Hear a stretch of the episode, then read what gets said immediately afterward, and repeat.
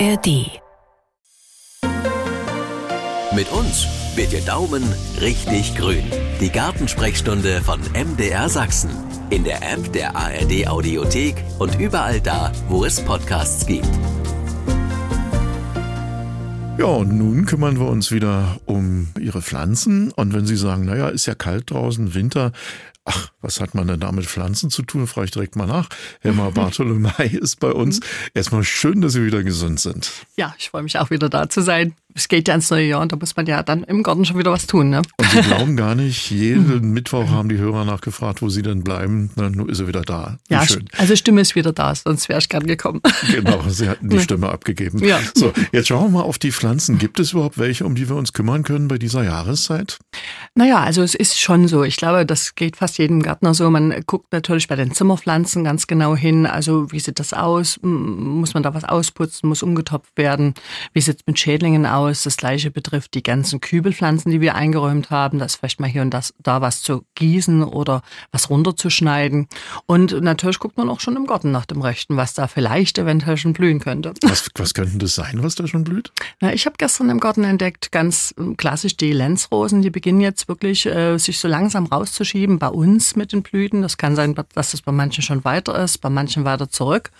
Aber es sind auch Ziersträucher, die tatsächlich blühen äh, teilweise. Also ich habe jetzt zum Beispiel gestern bei der winterblühenden Lonicera gesehen. Also die ist jetzt so dickknospig, dass ein paar warme Tage wahrscheinlich schon dafür sorgen wird, dass sie bei Zeiten aufblüht. Jasmin, der Winterjasmin war schon in Blüte, so von den etwas kleineren Gehölzen. Und wie sieht's bei den größeren aus? Naja, es gibt äh, diverse Sträucher, also auch eine, eine Kornelkirsche beispielsweise ist ja schon was, was relativ zeitig zur Blüte kommt. Oder wir haben auch Sträucher wie zum Beispiel die Zaubernuss, die ja durchaus auch teilweise bis zu vier Meter hoch werden kann. Die Winterschneebälle, die, die da auch knospig sind zum Teil. Also da gibt es schon diverse Sachen von klein bis groß. Ja, können wir für die Pflanzen, die noch nicht so weit sind, etwas Gutes tun während ihres Winterschlafs? Ich meine, wir decken ja den Partner auch zu, wenn ihm kalt ist. Ja, also es ist natürlich schon so, wenn das mal, mal so paar Sonnenstrahlen gibt, wie wir es gestern, vorgestern hatten, hat man ja schon das frühlingshafte Gefühl und denkt, jetzt muss man alles raus aufreißen und schon die ganze Abdeckung runterreißen. Aber da muss man einfach noch ein bisschen vorsichtig sein. Wir wissen nicht, was der Februar jetzt noch macht. Und äh, da bleibt eben bei, bei vielen Sachen noch die Abdeckung drauf.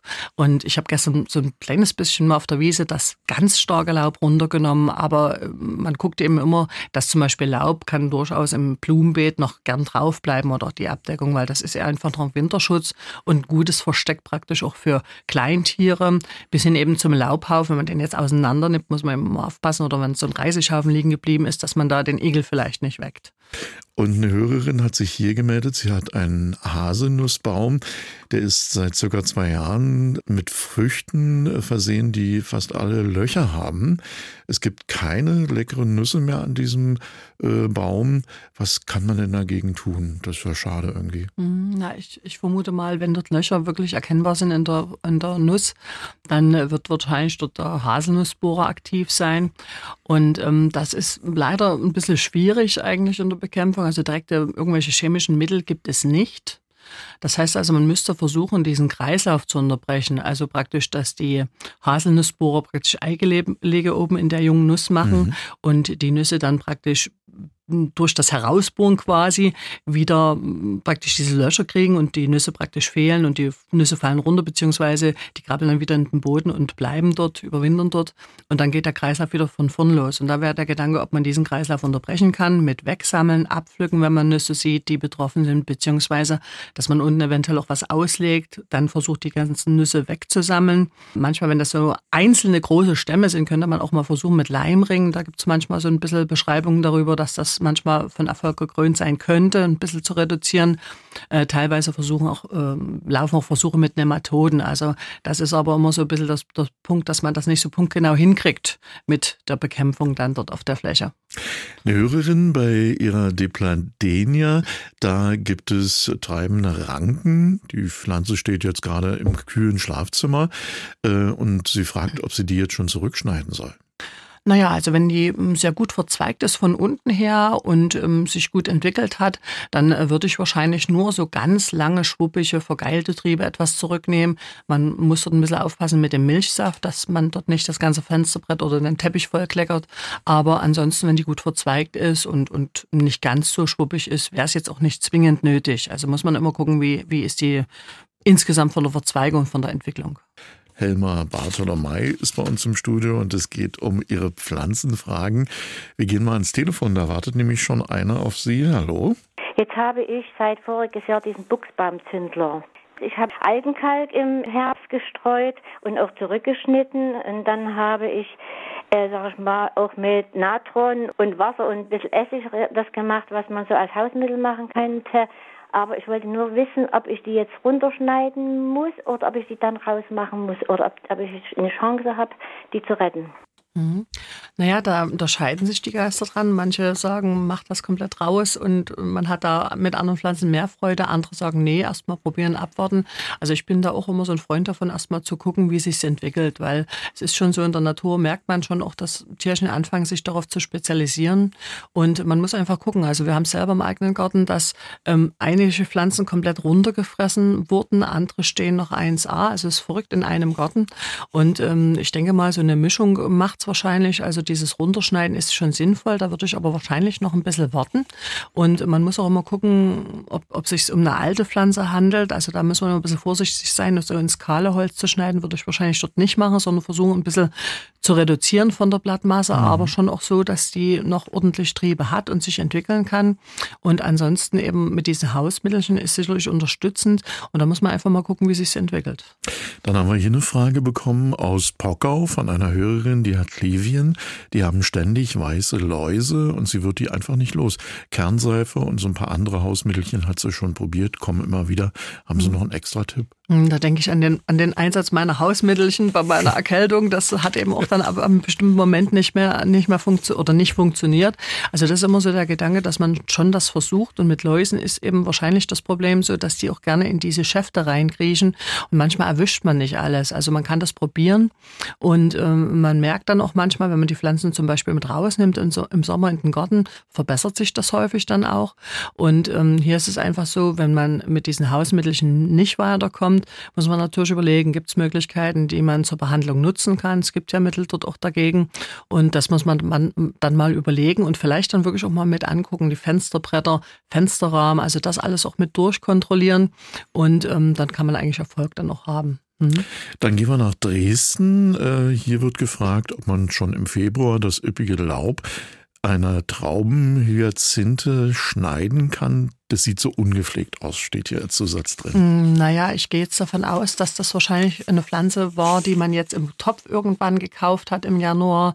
Ähm, die sind ja jetzt in der Natur, sind die ja noch nicht im Austrieb. Das wäre also wirklich so, dass die ja erst kommen zur Blüte. Und ähm, wenn man jetzt eine, eine Pflanze, die im Topf angezogen war, praktisch gekauft hat und die jetzt durch die Wärme schön hochgegangen ist, verblüht ist und jetzt ist das Laub da, dann würde ich das Laub abtrocknen lassen und würde die Zwiebeln dann einfach wirklich mit in den Garten nehmen und die rauspflanzen Pflanzen. Bei Pflanzen, die schon im Garten stehen, länger höre ich es oft, dass die Leute sagen, ach, das sieht nicht schön aus, wenn das mhm. gelbe Laub so zwischen anderen Sachen hochgeht. Dort würde ich es aber auch abtrocknen lassen. Man kann überlegen, ob man äh, Pflanzen vielleicht dazusetzt, so haben wir es gemacht, die einfach durch ihre Blattfülle dann dieses gelbe Laub überdecken. Also Pflanzen in dem Bereich der Stauden und damit kann man das schön verdecken auch. Hier sind äh, die nächsten Fragen. Da haben wir was aus Weißwasser reinbekommen und es geht um die Kräuselkrankheit. Also ich habe heute so ein bisschen den Eindruck, die alten Bekannten melden sich alle wieder. Die Kräuselkrankheit ist auch wieder da. Hier in diesem Fall ist er am Pfirsichbäumchen äh, und sie fragt, was kann man denn da machen? Eine Spritzung mhm. mit Milch wurde ihr empfohlen. Mhm. Äh, was für eine Milch sollte man dann, dann nehmen? Also keine saure mhm. möglichst, oder? Mhm. Also noch ist sie nicht da. Aber jetzt ist ja der Moment, wo es ja wirklich darum geht, wenn die Knospen schwellen, dass man diese Infektion hat. Und teilweise ähm, ist das ja manchmal schon ab Februar, dass dieses Knospenschwellen ja. bei warmer Witterung beginnt. Und ähm, es ist eben nur eine kurze Zeit im Jahr bekämpfbar. Und äh, mit, diesem, mit dieser Frage Milch, das gehört ja mit zu diesen Hausmittelchen. Und wir hatten ja vorhin schon mal über Hausmittelchen gesprochen. Das kann funktionieren, man kann probieren. Nicht immer wird alles funktionieren. Bei der Milch wird gesprochen von Frischmilch mhm. oder Molke und ähm, das wird dann praktisch verdünnt gespritzt. Aber das kann schon die aus dem Supermarkt sein, oder? Na, man muss gucken, eben nicht diese ultra hocherhitze, ja. sondern wirklich die aus dem Kühlregal dann. Okay. Mhm. Gehen wir weiter zur nächsten Frage. Äh, die kommt aus Zwickau. Eine Amaryllis-Zwiebel treibt immer gut aus, setzt aber keine Blüten. Was kann denn hier die Ursache sein? Na, wichtig ist wirklich, dass man der Pflanze dann praktisch während der Wachstumszeit dann wirklich auch Wasser und Nährstoffe gönnt, dass man auch eine ordentliche Laubbildung tatsächlich hat. Wenn wir jetzt von Amaryllis, wie es immer landläufig heißt, aber eigentlich meinen die meisten diesen Ritterstern. Und ähm, da ist es eben wirklich so, dass wir dann eben düngen müssen, dass wir eine Bewässerung machen müssen. Sie müssen Blätter bilden können.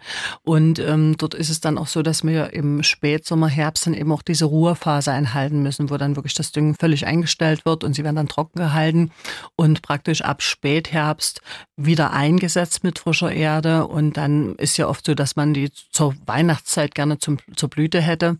Und das kann man eben dadurch erreichen. Dann haben wir hier eine Frage einer Hörerin, die möchte gern wissen, wie sie mit ihrer Schmucklilie umgehen muss.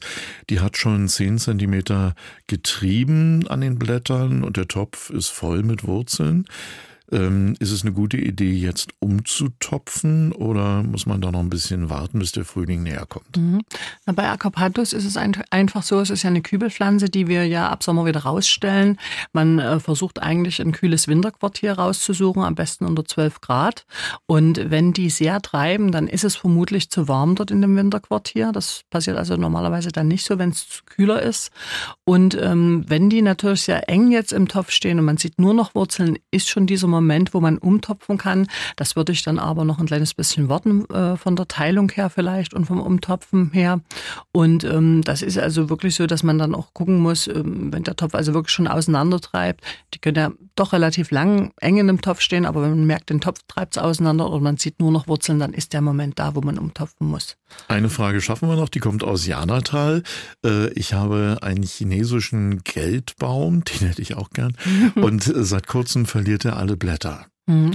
Der Geldbaum ähm, ist schon eine Pflanze, gehört mir zu den Sukkulenten. Also da ist es wichtig, dass man dann nicht zu viel gießt, auch gerade in den Wintermonaten eher etwas reduziert gießen, weil dort passiert es eben oft so, wenn die zu nass stehen, das wird dann matschig und der Blattfall passiert dann dort bei der Pflanze. Ja, für heute vielen Dank. Wir machen einfach in 14 Tagen weiter mit den nächsten Gerne. Hörerfragen. Das war die Gartensprechstunde von MDR Sachsen. Und wenn es nach der Gartenarbeit irgendwo zwickt, hören Sie doch auch mal in unsere Hausarzt-Sprechstunde rein. In der App der ARD Audiothek.